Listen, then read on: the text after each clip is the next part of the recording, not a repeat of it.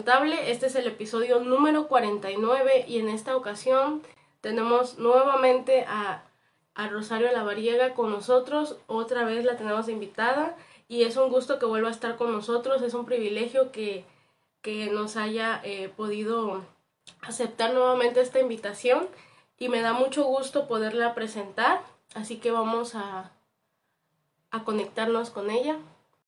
Dios le bendiga. Dios te bendiga. Bienvenida nuevamente al episodio y gracias por aceptar nuevamente la invitación. Muchas gracias a ti por invitarme, por tomarme en cuenta para este programa.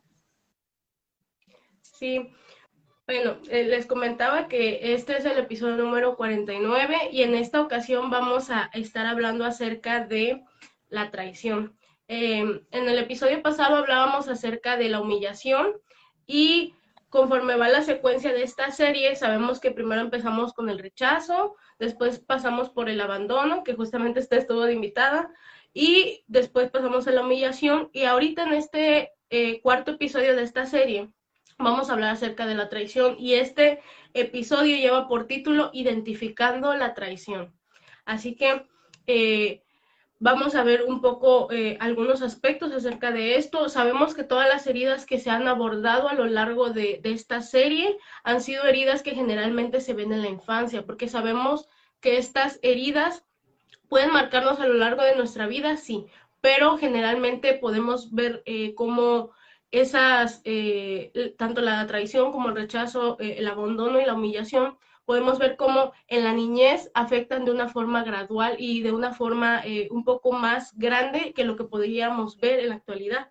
Y vemos cómo se va reflejando a lo largo de, nuestra adolescencia, de nuestra juventud, hasta nuestra edad actual. Por eso es muy importante que nosotros podamos ver desde una perspectiva de la infancia y ver cómo nos afecta hasta la actualidad. Y ahorita quisiera comenzar con esta pregunta, eh, que es cómo podríamos definir la traición antes de, entrar un poco más adentro en el tema. Bueno, la traición es violar la lealtad de, de algo o de alguien. Simplemente son promesas no cumplidas. La, la, traición es quebrantar, es no cumplir, es traicionar, es violar la confianza de una persona eh, o de algo, ¿no? Sí. Eh, yo creo que al, en toda nuestra vida sabemos como eh, a, a, a grandes rasgos como la traición, y yo siento que a lo mejor todos en algún momento hemos vivido, a lo mejor no tanto encaminado al tema de, de, de, las heridas de la infancia, pero sí en nuestra vida diaria, a lo mejor con un amigo o a lo mejor con alguna persona con la que a lo mejor pudimos haber salido o con nuestros padres, quizá ya un poco más eh, en el tema.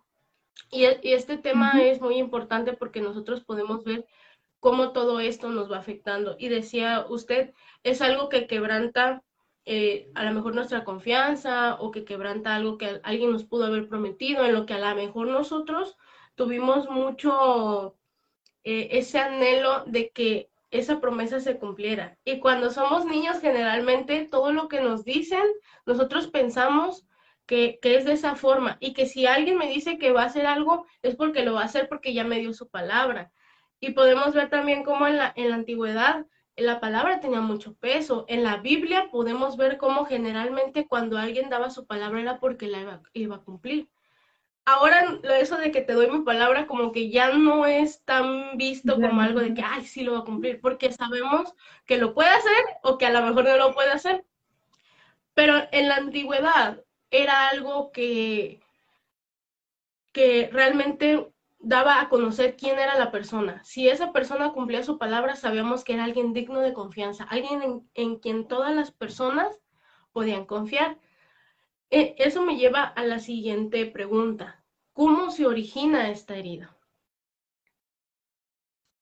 Pues como comentabas eh, ese rato, creo que esto es algo que se origina desde que estamos pequeños. O sea, esta es una herida que igual como las otras viene desde nuestra infancia de pequeños somos más vulnerables. Eh, ahora sí que creemos en todo lo que la gente nos diga. ¿Y cómo no creerlo si estamos en nuestro núcleo? O sea, nosotros somos, cuando estamos pequeños somos indefensos y, y muy inocentes. Entonces tenemos una, una mente limpia. No pensamos en la malicia de la gente. Y muchas veces como adultos, eh, ya como hemos venido ahora sí que golpeados, ya venimos eh, heridos, se nos hace fácil a veces eh, no cumplir algo que, decimos a los niños. Por ejemplo, si le decimos a un niño de, ¿qué? Cinco años, al rato que llegue de trabajar, te llevo a, la tienda o vamos al parque, lo típico, ¿no? O el fin de semana te llevo al parque. Y viene el fin de semana y el niño contento, ay, ya, este, vamos a ir al parque y tal vez el papá, la mamá llegan cansados del trabajo y le dicen, no, corazón, no, no te voy a poder llevar. Y, tal, y el niño puede decir, bueno, está bien, pero dentro de él queda esa herida. Dentro de él dice, bueno, pues si ellos son mis papás, son mi, ahora sí que mi, mi modelo a seguir y me están fallando, ¿qué va a pasar? ¿Qué, espero de la, demás, de la demás gente, no? Entonces, si nuestro núcleo, nuestro papá y nuestra mamá son los que empiezan a, a traicionar esa confianza, entonces, ¿qué podemos esperar de las demás personas? Entonces, desde niños vemos que se empieza a originar esta herida de la traición y es más fácil.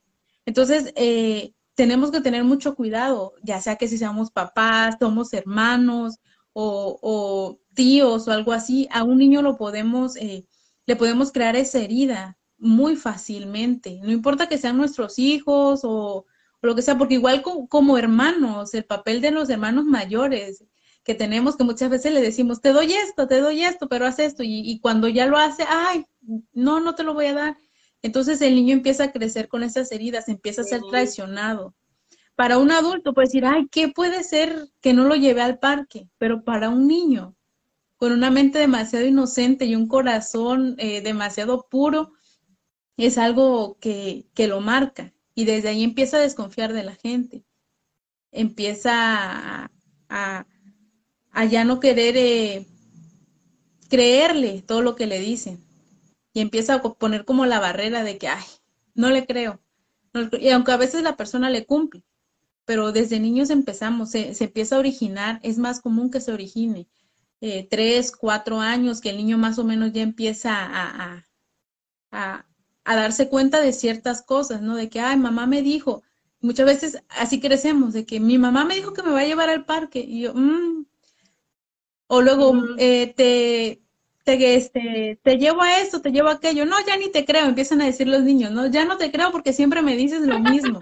o cuando hay padres separados, el papá o la mamá, bueno, voy a pasar por el niño tal día, y el niño con toda la emoción, eh, esperando a su papá y que el papá o la mamá no llegue, es algo que pega. Entonces ahí empiezan a crecer las heridas y esta herida con tantito, o sea, con que uno no cumpla a un niño, ya le estamos empezando a, crear esta herida, ya sea pequeña o puede ser muy grande, dependiendo la decepción que tenga el niño, va a ser la herida que tenga en su corazón.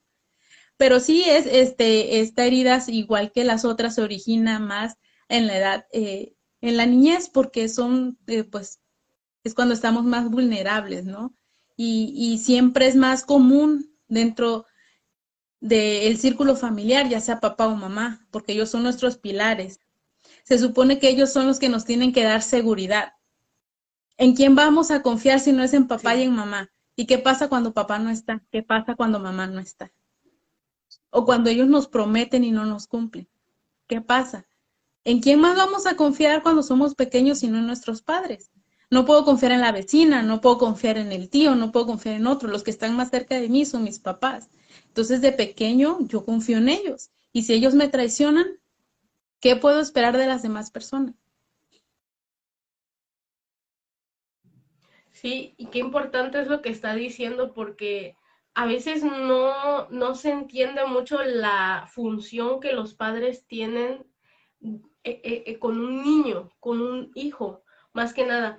Y, y, por ejemplo, decía, cuando falta papá, cuando falta mamá, que son los que deberían de ayudarnos a, que nosotros tengamos esa confianza a que nosotros sepamos amar, sepamos eh, saber correctamente cómo tenemos que desenvolvernos y desarrollarnos con otras personas, porque son con los que convivimos todo el tiempo. Y ahorita me hizo recordar algo que una vez me dijo una, una, una maestra de la universidad, ella era psicóloga, y, me y decía, es que el niño los primeros tres años va a aprender todo de sus papás, porque no está yendo a la escuela, porque no tiene convivencia tanto con otros niños, y se va a empezar a moldear a cómo son los papás. Pero si el niño ve que los papás no le prestan atención, ve que los papás le dicen, di esto, porque no quiero ir a tal lado, como cuando a veces los papás dicen, ay, dile que no estoy al que le cobran, dile que no estoy. El niño sabe que para poder obtener lo que quiera, tiene que mentir. Entonces, como el niño está eh, en, una, en un ambiente, en una situación donde solamente está aprendiendo lo que los papás le enseñan, va a llegar un momento cuando él ya entra a la mejor a la primaria o al kinder, donde va a haber situaciones en las que el niño va a empezar a desarrollar todo lo que aprendió, porque son esponjitas. Cuando son pequeños son esponjitas que todo lo que ven lo están repitiendo. Y hay veces que dice, ay niño, ¿cómo aprendiste esa palabra? Y pues ¿de dónde la va a aprender? De su mamá o de su papá o de alguien que escuchó. Entonces, qué importante es el, el, saber que como papás deben de, de, de tener esa consideración con los hijos. Cuando les prometen algo, es obvio que el niño va a estar esperando a que lo cumplan.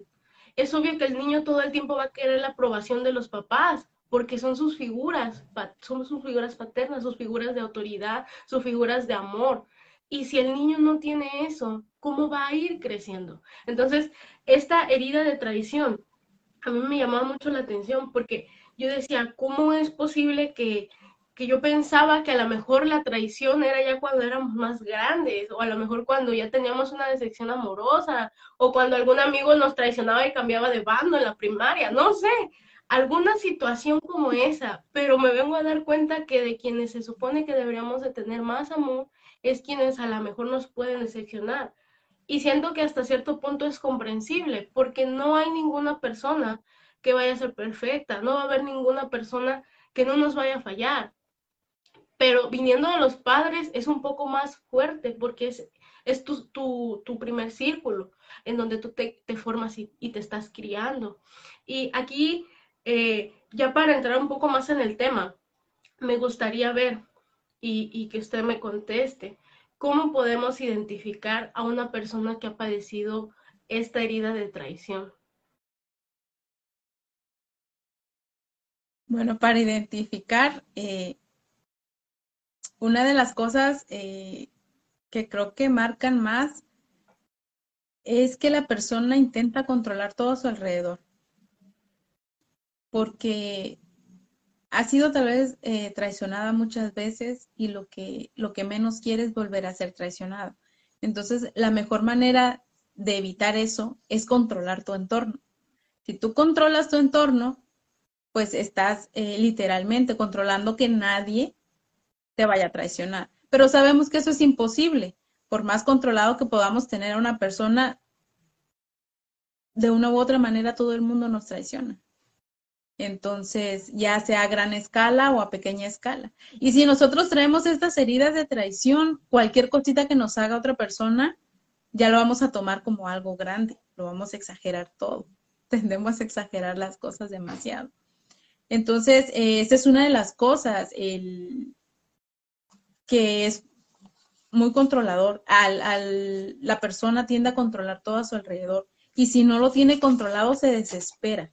Se empieza a desesperar. Necesita controlar todo. Si no tiene el control de, algo, si hay incertidumbre y, y no, no sabe qué va a pasar, se empieza a desesperar. Esta persona vive en estrés continuo porque no sabe qué hacer, no, e, el, simple hecho de pensar que no puedes controlar a, alguien o a algo ya le causa estrés, ya se desespera, viene la ansiedad. Eh, otra de las cosas que igual esta persona, eh, estas personas tienden a ser muy celosas, por lo mismo que intentan controlar, tienden a ser demasiado celosas. Eh, tienen altas expectativas de las demás personas. conocen a alguien y ya piensan que son lo mejor. Pero si empiezan a ver algo que no les gusta, oh, ya me traicionó. Ya no, ya no. Y de la mano va eso del amor y el odio. Yo conozco a una persona y yo la amo, yo la adoro, puede ser una amiga, un amigo, un novio, lo que sea, ¿no? Yo la amo, yo la adoro. Hace algo que no me gusta. Entonces ya digo, mm, no, ya, esto no me gustó, ya no lo quiero, lo odio, este, ya no quiero saber nada de esa persona. Y a ratito esa persona se eh, hace algo que otra vez cae en gracia de uno, ah, lo vuelvo a amar, ya, ya, no, yo estaba equivocada, yo esto y el otro. Y así va a lo largo de toda la vida, eh, amando y odiando a la gente. Un día te odio, un día te amo, un día hago esto por ti, pero si tú haces algo malo por mí, eh, o haces algo malo que a mí me parezca, no me parezca bien, entonces ya te odio. Entonces vive con altas expectativas, pero así de altas igual tienden a bajar. Y esa misma persona las sube y las baja. Y muchas veces no entendemos que todos tenemos errores, todos cometemos. Y esta persona tiende a, como que a ignorar sus errores. Entonces, tiene altas expectativas de la gente y les exige demasiado a la gente, pero no ve sus errores y no ve que también falla. Entonces, eh, quiere que la gente sea perfecta, pero no ve que esa persona no es perfecta, no ve sus propios errores. Eh, otra de las cosas es que les cuesta mucho abrirse con las demás personas. Conocen gente y pueden dar una cara y la cara que muestran es de que son fuertes, son duros, a mí no me quebranta nada. Eh, lo que a los demás los hace llorar, a esa persona no les hace llorar. Eh, los problemas vienen y van, pero muestran una máscara de dureza. Entonces, ahora sí que un corazón duro, un corazón de piedra, un corazón de hielo, ¿no? Eso aparenta, aunque detrás de todo eso esté un, ah, un niño indefenso llorando y temblando de miedo, pero por fuera aparenta ser una persona demasiado fuerte, que nadie la va a quebrantar, que nadie lo va, lo va a poder hacer menos. Se protege, se autoprotege. Eh, y, le, y cuando conoce a alguien le puede dar esa cara, pero si deja esta persona eh, deja que alguien más lo conozca. Eh, le, son muy pocas las personas que llegan a conocerlo al 100%, porque le cuesta mucho abrirse completamente a la gente. Le cuesta mucho eh, mostrarse tal cual es, mostrar esa vulnerabilidad por el miedo tan grande que tiene a ser traicionado. Y esta persona igual tiene muy poca paciencia, le estresan mucho las personas que son lentas, les gustan las cosas rápidas. No puede tener a alguien que haga las cosas eh, con lentitud porque se estresa, no, no, le tiene paciencia, eh, tiene fobia a la mentira, a la traición, o sea, son cosas que él no le, esa persona no le agradan. Bueno, yo creo que a nadie, ¿no? A nadie le agrada ser traicionado o que le mientan, ¿no? Sí. Este, tiene una imaginación demasiado asombrosa. Ahora sí que es, eh, pongamos aquí el ejemplo de, eh, en pareja, ¿no? Eh, una persona que es este, que tiene heridas de traición, tiene su pareja y, por ejemplo, no le contesta los mensajes y ya tiene una gran imaginación ya empieza a decir, de seguro ya está con otra, de seguro ya no me quiere hablar, de seguro ya, ya le cae gorda, ya le estresé, ya no quiere saber nada de mí. Y empieza a imaginar, empieza a imaginar, o sea, tiene una imaginación de verdad asombrosa, que muy poca gente la tiene, pero ellos empiezan a, a, imaginarse demasiado. Entonces ahí viene lo que son los celos, viene la toxicidad, entonces empieza y querer controlar a la persona, a ver tu celular, a qué hora sales, tardas tanto tiempo de llegar del trabajo a tu casa, porque no me contestas? Si le dices, ya llegué a mi casa, a ver qué ladre el perro, a ver, pásame a tu mamá, o sea, son demasiadas cosas, ¿no? Y muchas veces lo vemos cómico, pero, o sea, son cosas que muchas veces dicen, no, es que está loca, o sea, pero son, son cosas que vienen con la herida. Entonces, empiezan a, imaginarse demasiadas cosas. Y lo que se imaginan no es nada bonito, sino siempre se van a lo catastrófico, a lo exagerado. Eh, siempre quieren tener la razón. Siempre, siempre quieren tener la razón y que la gente que está a su alrededor eh, les dé la razón. y estén de acuerdo con lo que piensan. Son muy crueles, son muy exigentes, no miden las palabras. E, ellos usan la boca como un arma letal, abren la boca para juzgar a alguien, abren la boca para decir su opinión, pero no miden las consecuencias, o sea, no miden si a la persona a la que le van a decir las cosas la van a herir. O sea, tiran las cosas como son, así. Eh, y pues yo creo que estas serían una de las cosas más, o sea, que una de las características más sobresalientes de, de, las heridas de, de traición. Y vemos que no son pocas y la mayoría son cosas negativas. Todo, todo es a, los extremos. Esta, esta herida te, te, hace hacer cosas a los extremos y dañas a las demás personas. O sea, con tal de que no te dañen a ti, prefieres dañar a la gente. Entonces, es una herida demasiado fuerte que lamentablemente muchos tenemos. O, todos hemos pasado por eso. Algunos, gracias a Dios, han sanado esas heridas, pero hay otros que tal vez caminamos y ni nos hemos dado cuenta. Así que a todos los que nos están viendo, nos van a escuchar, si alguna de estas características que comentamos se sienten identificados, entonces ahí hay alguna herida de traición. Y yo creo que quién en la vida no ha sido traicionado, como decías tú, desde pequeños, pero también de grandes. Yo pensaba que de grandes nada más, ¿no? Desde pequeños. A veces no nos acordamos de eso, pero esas heridas van quedando en nuestro corazón, esas marcas quedan ahí y nuestro subconsciente empieza a actuar de una manera que no nos damos cuenta. Este, qué bueno que dijo eso de, de, de, hacer, de ver si se siente identificado, porque a mí se me olvidó al principio del video, pero eh, sí es, es, cierto, ahorita hasta lo que hemos eh, estado hablando y lo que hemos estado dialogando, vayan viendo y hagan un checklist de todo lo que se ha estado diciendo. Esto va a quedar eh, en la página, así que lo pueden volver a ver las veces que ustedes quieran. y pónganse a analizar. Es muy importante esto, porque ahorita que, todo lo que estaba diciendo y, y, lo que decía de cómo son controladores, a veces a mí me daba miedo porque yo decía, ay Dios mío, algunas cosas sí yo las he hecho y digo, a, a lo mejor no tanto en extremo o a lo mejor no, nos queremos dar cuenta de que están en el extremo, pero también me hacía recordar eh, cuando decía de la pareja, eh, acerca de, de hay un, un, youtuber que se llama Mario Aguilar, que siempre habla sobre, a ver, que la del Pedro, del perro, a ver, que, que, que, que me conteste tu mamá, que, que pásame el número, pásame el teléfono de tu mamá, y, y, lo hace de una forma tan cómica que uno dice, oye, sí es cierto, y, y a veces hay personas que se sienten identificados con, con los videos que, que, él ha subido, eh, pero son cosas que sí pasan. A mí me daba mucha risa cuando lo estaba comentando porque me acordaba y decía, oye, sí es cierto, es, es cierto que todo esto pasa,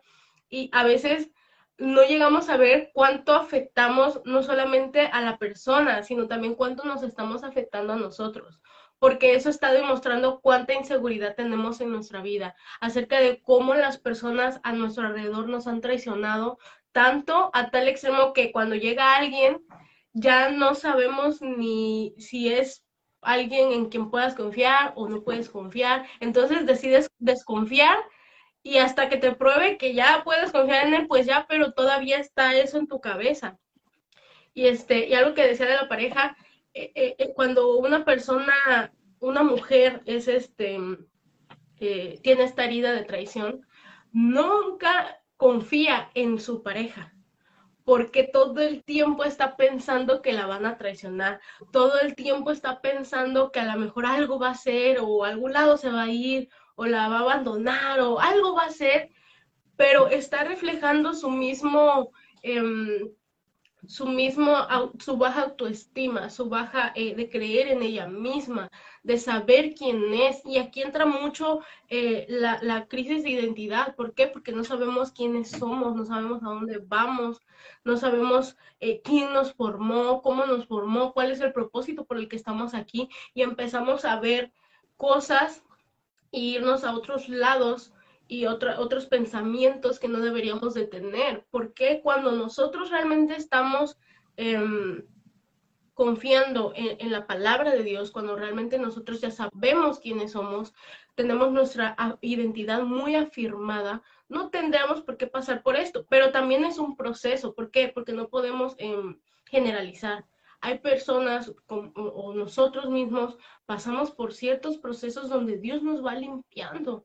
Y, es ahí donde nosotros tenemos que ponernos a ver eh, que tenemos que ponerlo, eh, eso, eh, analizar. Y como les decía hace un rato el Rosario, tenemos que ponernos a ver si nos sentimos identificados con esta herida, porque a veces decimos, ah, mira, pues esa herida.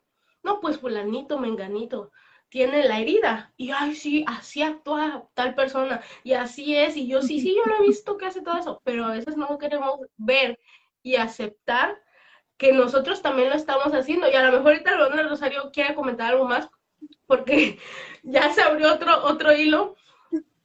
Y podemos ver cómo, cómo estas personas a veces como que quieren seducirte, pero no, no te quieren hablar. Y a mí me, me, ponía yo a pensar, hace tiempo yo conocí a una persona así, no hablaba, no hablaba, pero mira, cómo miraba.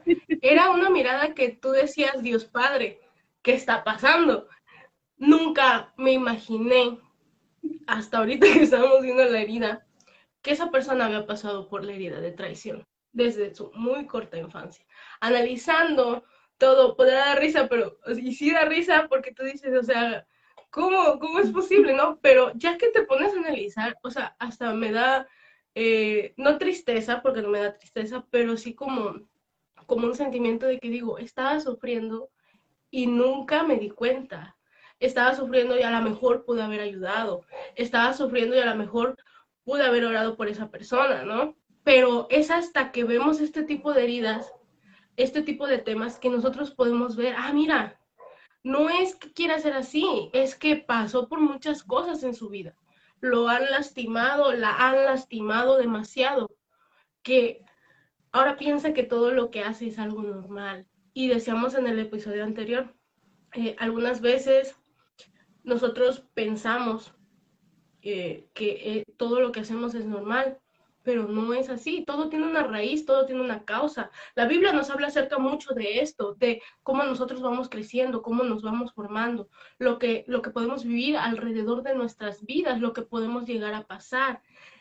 Y, recordando y retomando otra vez el tema, eh, yo conocí a esta persona y yo decía, a lo mejor es una persona introvertida, pero era una persona súper controladora, una persona que, que en un momento...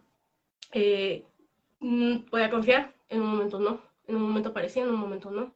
Y yo decía, ah, pues, pues, entonces e, es más difícil poder identificar esta herida en personas que a lo mejor puedan ser introvertidas. Y veíamos en el tema cómo cuando tú eres introvertido es una muy difícil poderlo identificar, no solo porque Mm, a lo mejor no demuestras tantos sentimientos, pero el control, la máscara que está usando es aún más fuerte. ¿Por qué?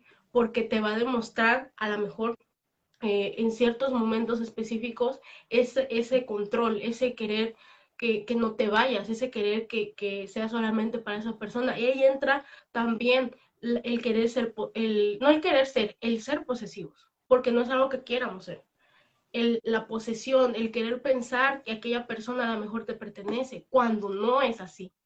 Aquella persona a lo mejor eh, puede haber pasado quizá por otra herida, pero cuando viene con un controlador, una controladora, las cosas pueden llegar a, ir hacia un, un, camino que a lo mejor va a ser muy malo y va a ser muy difícil y van a, a pasar por muchas situaciones difíciles pero si aquella persona a la cual a lo mejor quieren controlarla puede identificar esta herida, o aquella persona que es controladora puede identificar esta herida, los puede ahorrarse de muchas, muchos, muchos problemas, de muchas más heridas, porque es como eh, cuando tú te lastimas, tienes una herida y ya tienes resentido ese, ese pedacito de tu piel, con cualquier cosa, ¿qué va a hacer? Te va a doler y, y vas a, como decía usted, vas a exagerar todo lo que pases. ¿Por qué? Porque ya está resentida aquella área y en ese momento no lo vamos a ver de esa forma.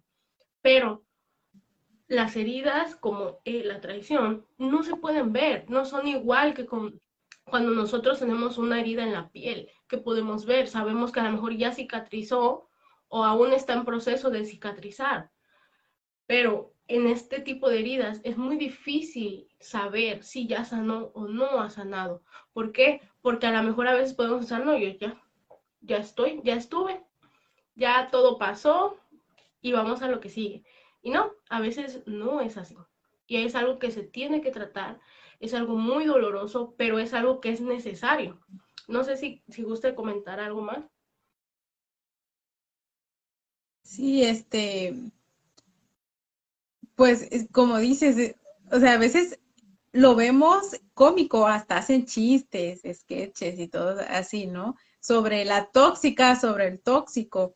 Y lo vemos ya, o sea, la sociedad ahorita lo ve tan común y, y es algo, bueno, más en nuestro país, ¿no? Es algo como que demasiado común verlo.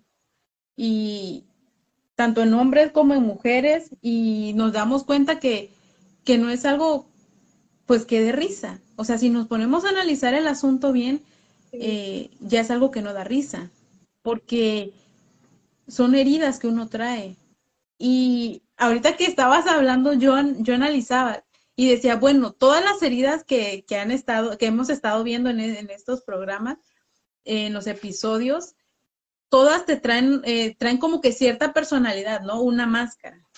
Y hay, hay personas que han pasado por todas las heridas, o por una, o, o sea, no, yo creo que no hay en la tierra alguna persona que no tenga aunque sea una herida de estas. Y yo creo que la mayoría hemos pasado por todos en algún momento. Eh, pues la, yo creo que la persona que las ha identificado y las ha logrado sanar con la ayuda de Dios, pues qué, qué bendición, ¿no? Que ya haya pasado todo eso pero hay personas o vemos personas que llevamos muchísimos años en el Evangelio y no nos damos cuenta. Pensamos que con el hecho de perdonar, yo ya perdoné, ya borró ni cuenta nueva. O sea, ya no hay nada que me afecte a mí. Y muchas veces eh, logramos perdonar a las personas, pero la herida queda. Y, y vamos creciendo a través de esa herida, de la consecuencia de la herida que nos causaron. Entonces yo me ponía a analizar, bueno, si un ejemplo, ¿no? Si yo he pasado por todas esas heridas, entonces, ¿cuántas máscaras tengo puestas? Y entonces, a fin de cuentas, ¿cómo es mi personalidad? Si yo, si mi personalidad actual es de acuerdo a las máscaras que tengo puestas, si me quito todas estas máscaras, ¿cómo va a ser mi personalidad? Ahora sí que, ¿quién soy yo? Si me quito todas estas máscaras. Entonces es algo que es demasiado fuerte porque nos damos cuenta que vamos caminando, al menos yo casi a mis 30 años, y puedo decir que tal vez tengo una, dos, tres máscaras, cuatro, cinco máscaras puestas. Entonces llevo cuántos años viviendo de una manera que no soy yo. Tal vez yo pienso, es que mi carácter es así, es que yo soy demasiado celosa, yo soy demasiado posesiva, yo soy demasiado tóxica. Y yo pienso que a mis 30 años el vivir así es normal. Entonces, cuando uno empieza a identificar estas cicatrices, estas heridas, bueno, estas heridas, perdón, que uno tiene, se da cuenta que uno no es así, que es de acuerdo a las inseguridades que nos crean esas heridas, las máscaras que nos hemos puesto para protegernos, para que la gente no nos haga daño otra vez. Y entonces, ¿cómo soy yo? O sea, hoy yo me puedo preguntar, entonces, cómo es mi verdadero carácter. Entonces, eh, ¿cómo, soy en sí? Entonces, o sea, son cosas que, que, uno se pone a analizar, ¿no? Porque si, si te pones a pensar en todo eso, ¿qué pasa entonces conmigo? ¿Cómo soy? ¿Quién soy yo? Sí, qué fuerte, porque es, cierto, o sea, toda la vida hemos vivido de esa forma y ahora que ya entendemos que no era normal, ¿cómo, cómo podríamos entender que, que, no está bien? Aparte de que como ya lo tenemos tan arraigado, cuando vuelva a salir todas esas eh, acciones o comportamientos, ya no es como algo tan fácil, porque es como de que, ay, ¿cómo puedes identificar en el momento? A lo mejor cuando uno tiene rabia o cuando uno está dejándose llevar por el momento, no se va a dar cuenta hasta a lo mejor después de, un cierto tiempo. ¿Y, y cómo, cómo, podríamos eh, decir, no, ya esto ya no lo puedo hacer? O no, esto ya no. O sea, hay que, hay que, que ver y analizar tanto es, esa situación porque es muy fuerte, es muy fuerte, porque ya lo tenemos tan arraigado que es como, no parte de nosotros, pero sí es algo que, a lo que estamos acostumbrados. Podemos eh, eh, eh, pedirle a Dios que nos ayude y, que, y cambiar esas, esa, esos comportamientos porque podemos, se puede, Dios nos transforma, Dios nos va cambiando y, es solo que nosotros lo pongamos en manos de Dios. Claro que no va a ser fácil, porque va a ser un momento en el que toda la vida te dijeron que esto era, era bueno o que esto era como teníamos que, que ser y ahora ya no. Es como lo que está pasando ahorita en la sociedad, que antes sabíamos que esto era bueno, pero ahora resulta que no, que no era bueno. Y a la gente le está costando demasiado entender que aquellas acciones que antes se hacían no son correctas. Y no todo el mundo lo, va a aceptar. ¿Por qué? Porque es difícil dejar de, de, pensar de la misma manera, dejar de hacer lo que antes se hacía. Y esto es algo que pasa comúnmente cuando nosotros venimos a Cristo. Las cosas que antes hacíamos que para nosotros eran normales, que, o, o a lo mejor no tan normales, pero que veíamos comúnmente que todo el mundo hacía, ahora ya nos cuesta como más trabajo decir, bueno, pero es que esto no me ayuda porque nadie te lo prohíbe. Tú eres el que decides, ¿lo hago o no lo hago?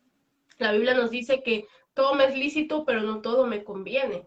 Y es, y es algo real. ¿Por qué? Porque una vez que ya entendemos la raíz de todo lo que conlleva algunas acciones, algunas eh, cosas que nosotros podemos llegar a hacer, entonces vamos entendiendo, ah, mira, pues es que esto está mal porque pasa esto, esto y esto.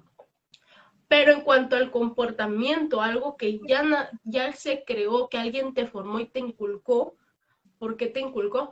Porque cuando tú empiezas a, a, ver que te traicionan tus propios padres, dices, entonces ya no voy a, ya no voy a poder confiar en nadie.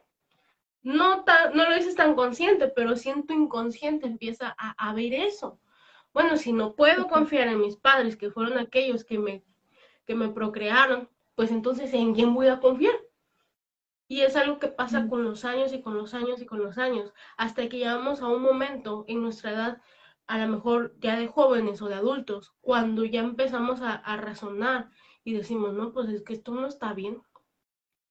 Esto, esto, esto que yo estoy haciendo está muy mal en muchas formas, pero me va a costar demasiado. Y algo que yo veía hace unos días, yo estaba viendo una entrevista y decía, porque muchas personas no siguen sus sueños. Y van a decir, ah, ya te estás saliendo del tema. No, porque decía esta persona, hay una persona que quiere ir al extranjero y que su sueño es estudiar y vivir en el extranjero.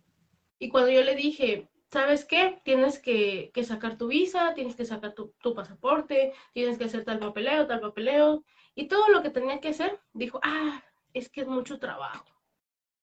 Y yo como que no tengo mucho tiempo. Y le dice, pero es que ese es tu sueño. Y le dijo, sí, pero pues después, con calmita. Y ahí nos podemos saber. A veces podemos llegar a identificar nuestra herida. Podemos saber que a lo mejor hemos pasado por la traición, nos han traicionado o a lo mejor nos han abandonado, nos han rechazado, no sé. Todos tenemos heridas diferentes y a lo mejor podemos tener varias o podemos tener una o podemos todas en diferente a la mejor profundidad, pero puede que tengamos eh, algunas o a lo mejor la mayoría. Pero si nosotros no estamos dispuestos a aceptar que somos vulnerables, que nos hicieron algo malo y que no fue algo que tú quisiste que pasara o que tú lo provocaste, te empiezas a dar cuenta de muchas cosas. La cuestión acá es que uno pueda aceptar que pasó por eso. Porque todo, todo, en realidad, todas las heridas que hemos estado viendo es de aceptar. Podemos perdonar, como se decía, podemos perdonar, pero si la herida ya está y no aceptamos que, que pasamos por toda esa situación, pues nosotros no vamos a poder avanzar, no vamos a poder cambiar. Y el comportamiento a lo mejor que nosotros digamos, ya lo perdoné, pero el comportamiento ya está, es porque la herida entonces no ha sanado como debería de haber sanado. Te quisiste pasar algunos pasos, pero Dios te dice, no, tienes que regresar y hacerlo como se tiene que hacer. Y ahí es donde, donde, nos, donde entramos en conflicto y decimos, ay Dios mío, pero ¿por qué? ¿Por qué me dejas pasar por esta situación? Pero porque a veces nosotros no queremos esforzarnos, como el, el, la persona del sueño, que quería trabajar y, y estar en el extranjero, pero no estaba dispuesto a sacrificar ciertas cosas. A veces nosotros no estamos dispuestos a sacrificar ciertas cosas. ¿Para qué? Para sanar, porque es algo que nos va a ayudar, pero si nosotros no estamos dispuestos a sacrificar todo eso, todo el dolor, a lo mejor e, el, llorar, el, tener que hablar con alguien y decirle, sabes que yo te perdono y, te pido perdón, o no sé, cada persona tiene que llevar su, su, proceso y va a llevar su proceso de una forma distinta, porque cada uno de nosotros somos distintos. Pero la cuestión acá es que, nosotros podamos aceptar la situación y así podamos eh, dejar que Dios nos vaya, no cambiando, sino transformando porque Dios es un Dios de transformación, es un Dios que todo el tiempo está viendo por nosotros y está tratando de ayudarnos a que nosotros eh, podamos sanar, pero a veces nosotros no queremos sanar, a veces nosotros queremos seguir viviendo con esa herida y que nos siga doliendo toda la vida. Y Dios te dice, no, yo quiero que tú sanes, pero si tú no pones de tu parte, yo no te puedo ayudar. ¿Por qué? Porque aquí es que nosotros tomemos esa decisión.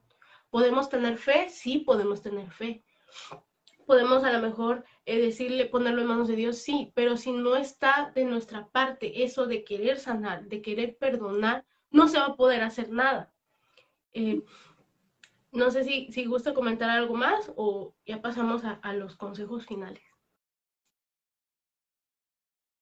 No, pues este, tienes razón en lo que estás diciendo. Eh, todas las heridas, este, pues tienen una consecuencia en nuestra actualidad. Eh, yo me estaba siguiendo una coach eh, de emprendimiento. Y a mí me gusta escuchar mucho. Y más si son cristianos o, los que son seculares, eh, veo que, fíjate que, que, esto es curioso porque tanto seculares como cristianos llevan como que el mismo esquema. Y a veces se preguntan, bueno, yo lo entiendo del, del, coach, coach cristiano porque va conforme a la Biblia pero también veo eh, a los coach seculares que igual llevan casi el mismo, el mismo esquema. Entonces, esta coach decía, si tú tienes, ¿cuál es tu sueño? Bueno, mi sueño es tener un negocio súper grande. Bueno, ¿y qué, qué, qué, estás haciendo? Y una de, sus pláticas, bueno, en la mayoría de sus pláticas lo que dice es que tienes que perdonar. Tienes que ver qué herida tienes y, uno se pregunta, bueno, ¿y eso qué tiene que ver con mi negocio? Lo tiene que ver todo. Y yo, yo me ponía a analizar, bueno, hasta en esas áreas de nuestra vida nos llegan a afectar las heridas que nosotros tenemos.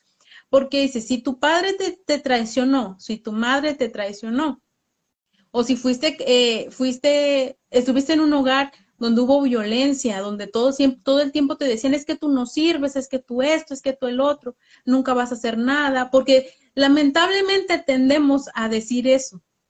Muchas veces no, no medimos el poder que tiene nuestra boca.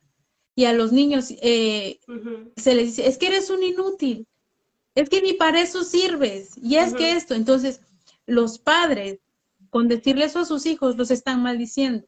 Y muchas veces, ah, ya son palabras, pero las palabras penetran el corazón.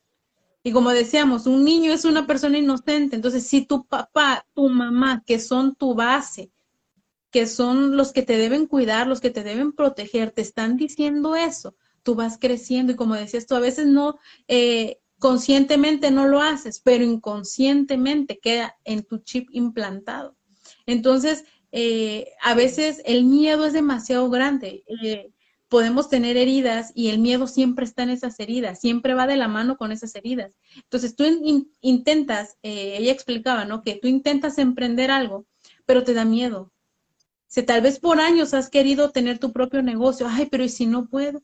ay, es que no me, no me siento capaz. Y, y te preguntas, bueno, ¿y por qué? O tal vez no lo piensas, pero hay algo en ti que no te deja avanzar, que no te deja hacerlo. Dices, yo quiero tener o ampliar mi negocio y hay algo que no te deja. Y bueno, ¿qué es? ¿Qué es? ¿Qué es? Y si, a veces no es que en la actualidad haya pasado algo, sino que desde atrás, desde tu infancia, desde tu niñez, empezaste a tener esas heridas que en la actualidad están afectando hasta tu negocio. Y yo me ponía a analizar, bueno, es que es cierto, porque, o sea, uno piensa que nada más en, en ti, pero también abarca todo tu alrededor. Como tú tratas a la gente, es de acuerdo a las heridas que tú tienes. Como tú eres en tu negocio, es de acuerdo a las heridas que tú tienes. Si tú sanas, tú vas a ser una persona plena. Pero si tienes heridas, vamos a tener muchas máscaras y eso nos van a delimitar demasiado para nuestro crecimiento, tanto en nuestra vida cotidiana como en nuestra vida espiritual. También dentro del ministerio esas heridas nos afectan demasiado porque ahí va creciendo el miedo. Y dejamos que el enemigo empiece a hablar a nuestra mente, es que tú no sirves. Y muchas veces decimos, es que si mi papá, mi mamá me, me lo dijeron, pues yo creo que no sirvo. Y a veces eh, preguntan en la iglesia, bueno, este, ¿qué te gustaría hacer? Ay, es que yo no sé, o no sé hacer nada, yo no sé, la mentalidad que la mayoría tiene, yo no sirvo para nada cuando Dios nos ha dado un potencial demasiado grande a cada uno, nos ha dado talentos para que nosotros podamos explotarlos aquí, para que nosotros seamos de bendición para las demás personas. Pero tenemos estas heridas que nos impiden, nos achican y no nos dejan crecer, no nos dejan explotar el potencial. Y como decías, Dios nos dice, eh, yo quiero que sanes esas heridas, pero muchas veces nosotros no dejamos que Él sea obrando en nuestra vida. Y a veces dejamos que nuestro ministerio, nuestro trabajo, porque no todo es iglesia, también es nuestra manera de vivir, nuestro trabajo, nuestra manera de socializar, afecta todo eso. Y Dios nos dice, yo quiero sanar esas heridas para que tú puedas ser pleno en cada área de tu vida. No solo para servirme en la iglesia, sino también para que estés bien con tu familia, para que no lastimes a tus hijos. Y las personas que están solteras, que aún no tienen hijos, que no se han casado, es demasiado importante. Muchas veces eh, tendemos a pensar que, ay, ya me caso, tengo mis hijos y ya. Pero para poder tener hijos, yo creo que es algo demasiado importante es que tengamos una buena salud eh, mental, espiritual y en todas las áreas de nuestra vida. Si nosotros tenemos heridas, vamos a lastimar a nuestros hijos como nuestros padres nos lastimaron y va a ser una cadena de nunca acabar. Y las heridas que yo tenga como persona se las voy a transmitir a mis hijos, porque inconscientemente yo los voy a tratar de la misma manera. Aunque yo diga, yo quiero para mis hijos lo mejor y no quiero que sufran lo que yo sufrí, pero inconscientemente, si no sano mis heridas, yo le voy a transmitir todo eso a mis hijos y mis hijos a sus hijos. Y así va a ser una cadena de nunca acabar. Si nosotros queremos una buena generación, si nosotros queremos que nuestros hijos sean eh, unas personas de bien, que nos traigan esas heridas, nosotros tenemos que sanar antes. Y si las personas que ya están casados y que ya tienen hijos, es, de, igual manera es demasiado importante que, que sanen esas heridas para poder ayudar. Y como decías, el perdón es algo demasiado importante. Uno como hijos Muchas veces tendemos a juzgar a nuestros padres. Es que por culpa de mi mamá, por culpa de mi papá. Yo me acuerdo de pequeña, yo decía, es que si mi papá no se hubiera ido de la casa, si no nos hubiera abandonado, otra cosa sería. Si mi papá no hubiera hecho esto, no hubiera hecho otro, yo no hubiera pasado muchas cosas. Durante muchos años yo tuve rencor por mi papá, porque yo decía, es que si él no se hubiera ido, es que si él esto, es que si él el otro. Pero le entregué todo eso a Dios y el día que logré soltar el perdón, nunca lo voy a olvidar. Y le doy muchas gracias a Dios porque el perdón lo solté. El perdón, como decimos, el perdón no es un sentimiento, eso que quede claro. Porque si esperamos a sentirlo, nos vamos a morir y nunca vamos a perdonar. Pero el perdón es una decisión, nosotros decidimos. Yo me acuerdo el día que yo recibí enseñanza de sanidad interior y, terminé la enseñanza de sanidad y yo decía, bueno, ¿y, ¿y a qué horas? Si yo me siento igual pero el conocimiento quedó, la palabra quedó, la semilla quedó en mi corazón. Y el día que decidí soltar el perdón, fue, yo sentí que me quitaron un peso enorme de encima. Y la gente tal vez lo puede escuchar, ah, yo no creo eso. Así decía yo. yo no creo eso. Mucha gente, yo escuchaba, es que cuando tú sueltas el perdón, se te cae un, un peso de encima, se te cae. Y dice, no, yo no lo creo. Cuando pasó, yo el otro día yo me sentía como que flotando sin exagerar. Literalmente, yo me sentí una pluma porque yo sentía un peso enorme que se había quitado de mí. Y es demasiado importante. Y otra de las cosas eh, es que nosotros tenemos que darnos cuenta que nuestros papás no tuvieron la culpa. Es una cadena, como lo venía diciendo. Y tenemos que tener cuidado y tenemos que, que, que ver esas heridas, tratarnos a nosotros mismos, porque como dicen comúnmente, ¿no? Si no te quieres tú, ¿quién te va a querer? Entonces, nos tenemos que querer nosotros primero y para eso tenemos que identificar esas heridas, porque esas heridas, como decías tú, nos impiden muchas veces el amarnos a nosotros mismos. Vemos nuestra autoestima baja, nuestro comportamiento aislado o, tal vez un comportamiento eh, muy social, pero no algo que nos beneficie, sino en un modo destructivo. Y es ahí cuando vemos que hay heridas, hay heridas que están manipulando nuestra manera de ser. Tenemos que, que detectar esas heridas y traerlas a los pies de Cristo y decirle, Señor, aquí está mi corazón y sánalas. Y pues no sé si... Y yo ahorita que ponía a analizar decía, es que destruyen con, la, con las palabras. Y yo decía, sí es cierto. Yo recuerdo que, que mucha gente, y, y generalmente los que estaban alrededor, te destruían así en un minuto, te, ta, ta, ta, te decían, y tú así de que, es que yo soy muy directa, decían muchos, decíamos muchos, porque me incluyo, decíamos muchos, es que yo soy muy directa. No era que fueras directa, era que, que tenías una herida que estabas sacando y no, y no sabías que tenías la herida, no sabías que aquella persona también tenía una herida, que estaba produciendo muchos... Eh, eh, situaciones, en mucha gente. Y, y, ahorita que yo decía, dije, adiós, ¿qué estuve haciendo? ¿Qué, ¿Qué, estaba haciendo yo? Entonces, este, podemos ver que, que, son cosas que nos salen de, de, nosotros. Muchas veces, por, como decíamos hace un rato, la forma en la que nosotros fuimos eh, eh, creciendo, las heridas que fuimos eh, teniendo todo el tiempo. Y y es algo que, que, tiene que tener mucha importancia en nuestra vida, mucho, mucha conciencia, porque realmente el objetivo de, de esta serie es crear conciencia en todas las personas. Y como decía usted, yo tuve una enseñanza de sanidad, pero pues no pasó nada.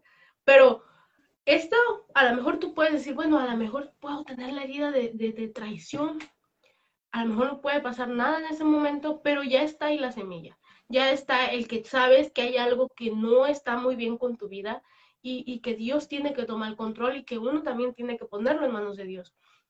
Y ahora sí pasamos a la, última pregunta. Eh, ¿Qué consejo le puede dar a nuestra audiencia? Bueno, pues el consejo más que nada es analizarnos. Es demasiado importante que cada uno nos analicemos y que si estás escuchando, estás viendo este capítulo y los demás eh, escuches cuáles son las características que tiene cada una de estas heridas y, y analices, ¿no? Que ahora sí que tengamos pluma a la mano y, cada una de las características que escuchemos, digamos, esta yo la tengo, esta yo la tengo, esta no. Entonces, es demasiado importante que nosotros eh, identifiquemos esto, porque yo creo que lo que cada uno de nosotros queremos es tener una vida plena hay veces que soportamos cosas que no deberíamos de soportar y a veces nos preguntamos, ¿y por qué hago esto? ¿Por qué hago lo otro? Si a mí no me gusta, pero inconscientemente yo lo hago. Entonces es por esto, porque tenemos heridas que eh, nos, nos hacen actuar de una manera que literalmente no somos nosotros. Y hay algo dentro de ti que te dice, es que, es que esto no me gusta. Yo lo hago, no sé ni por qué, pero no me gusta porque muchas veces, bueno, esta, o la mayoría de, las veces, las heridas que tenemos en el corazón, lo que hacen es auto, autodestruirnos. Todo eso va, el enemigo es demasiado astuto y lo usa para destruirnos, porque no quiere que cumplamos el propósito de Dios. Eh, como te, decía hace rato, entonces, ¿quién soy yo? O sea, si te pones a analizar y, y decimos, bueno, yo tengo todas las heridas, todas las máscaras las traigo yo, entonces, ¿cómo soy? Entonces, es demasiado importante identificar lo principal es identificar qué heridas. Puedes tener una, dos, tres, cuatro, veinte heridas si quieres. Puedes identificar, tienes que identificarlas todas. Una vez que las identificaste, tienes que ver quién fue, o bueno, a lo mejor no es tanto quién fue, sino que darte cuenta eh, que si esto empezó desde tu niñez, te tienes que dar cuenta que las personas que estaban a tu alrededor tal vez no lo hicieron conscientemente.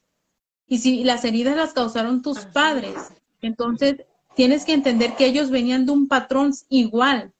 Ellos traían esas heridas igual. Y muchas veces decimos, es que es culpa de mi mamá, es culpa de mi papá. Le echamos la culpa a los papás. Y sí, ellos nos causaron las heridas, pero ellos inconscientemente lo hicieron. Ellos, yo creo que como padres, ellos no quieren este algo malo para sus hijos, ¿no? Eh, entonces ellos empiezan a actuar de una manera, es que así me crió mi papá. Eh, yo una de las cosas sí es que yo, por ejemplo, en el, aspecto del amor, ¿no? Eh, eh, de papá, de mamá. Bueno, porque nunca hubo un abrazo, nunca hubo eso, nunca Yo no le, y yo entendí que yo no le puedo exigir a una persona lo que esa persona no ha recibido. Si esa persona no ha recibido amor, ¿cómo va a dar amor si no lo conoce? Entonces, esa persona muchas veces dice, es que mi papá o las personas, por ejemplo, se han escuchado a sus padres y les preguntan, ¿cómo era tu abuelo? ¿Cómo, cómo era tu papá?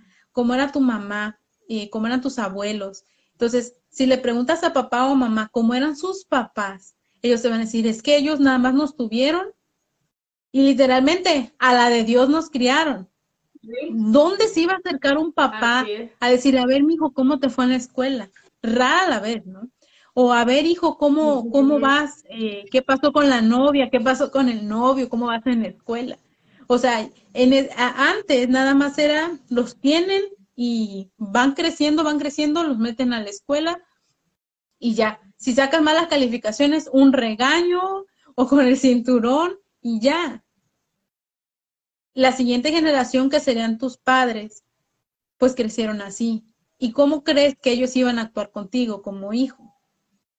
si vienen de un molde donde no, no hubo comunicación, no hubo pláticas, no hubo salidas tal vez en familia, eh, o, si las hubo, nada más eran como que con la demás familia o para cumplir, no había esa confianza como tal vez ahora hay, esa comunicación como tal vez en la actualidad hay en algunos padres.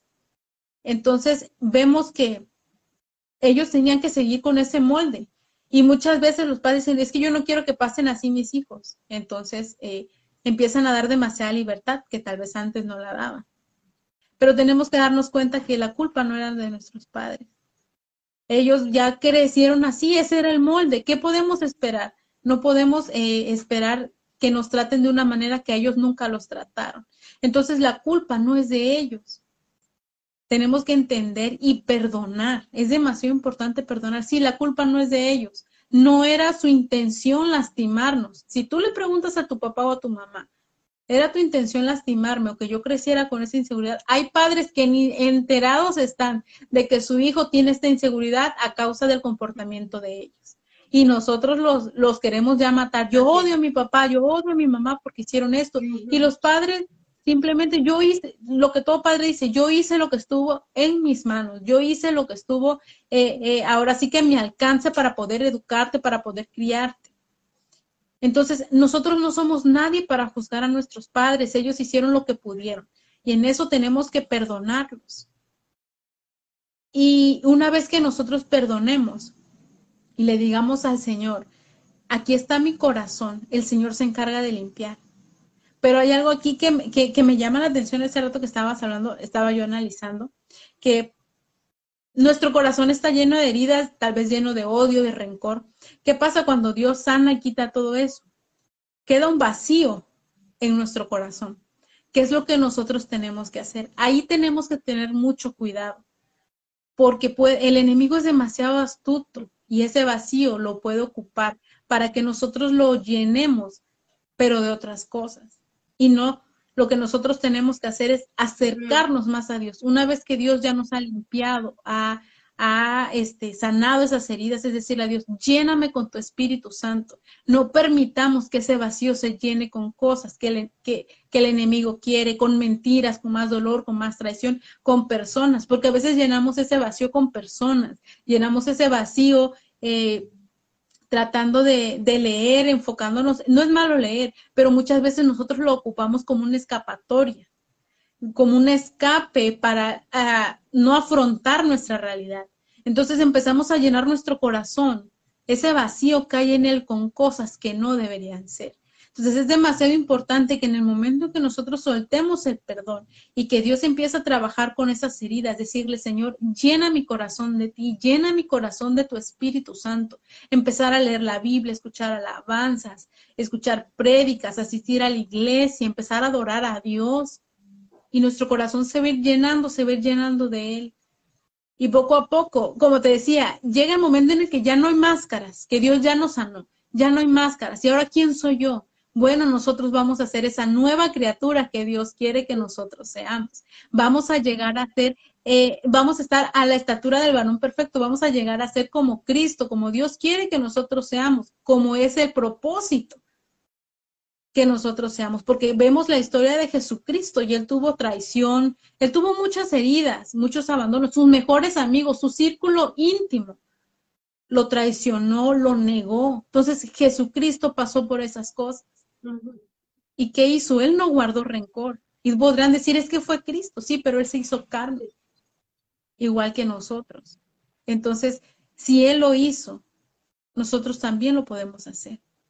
Podemos llegar a ser como Él, que ese es el propósito, llegar a ser unas personas como, como unas nuevas criaturas con un corazón blandito, un corazón lleno de amor y cosas que antes eh, no hacíamos, ahora las vamos a hacer, las vamos a hacer con, con mucho gozo, con mucha alegría. Entonces, mi consejo es que analicemos, detectemos, que perdonemos y que seamos llenados del Espíritu Santo. Eso es lo único que nosotros necesitamos, darle el espacio a Él para que trabaje con nosotros y nos transforme en una nueva criatura. Pues ese es mi consejo, ¿vale? No sé si quieras comentar algo. Pues yo siento que este tema es muy amplio, igual que todas las heridas que, hemos visto. Y es cierto, eh, el perdón a veces es muy subestimado. Pensamos, ah, pues yo perdono yo esto, pero yo no olvido. Entonces, eh, nos ponemos a, ver cuán importante es el perdón. El perdón, eh, como decía, es, ha sido muy subestimado. Voy a perdonar, voy a esto, voy al otro. Sí, pero si tú eh, eh, dentro de, del perdón o de, lo que pasaste, de lo que viviste, no estás sanando, ahí, los comportamientos, decíamos, los comportamientos siguen.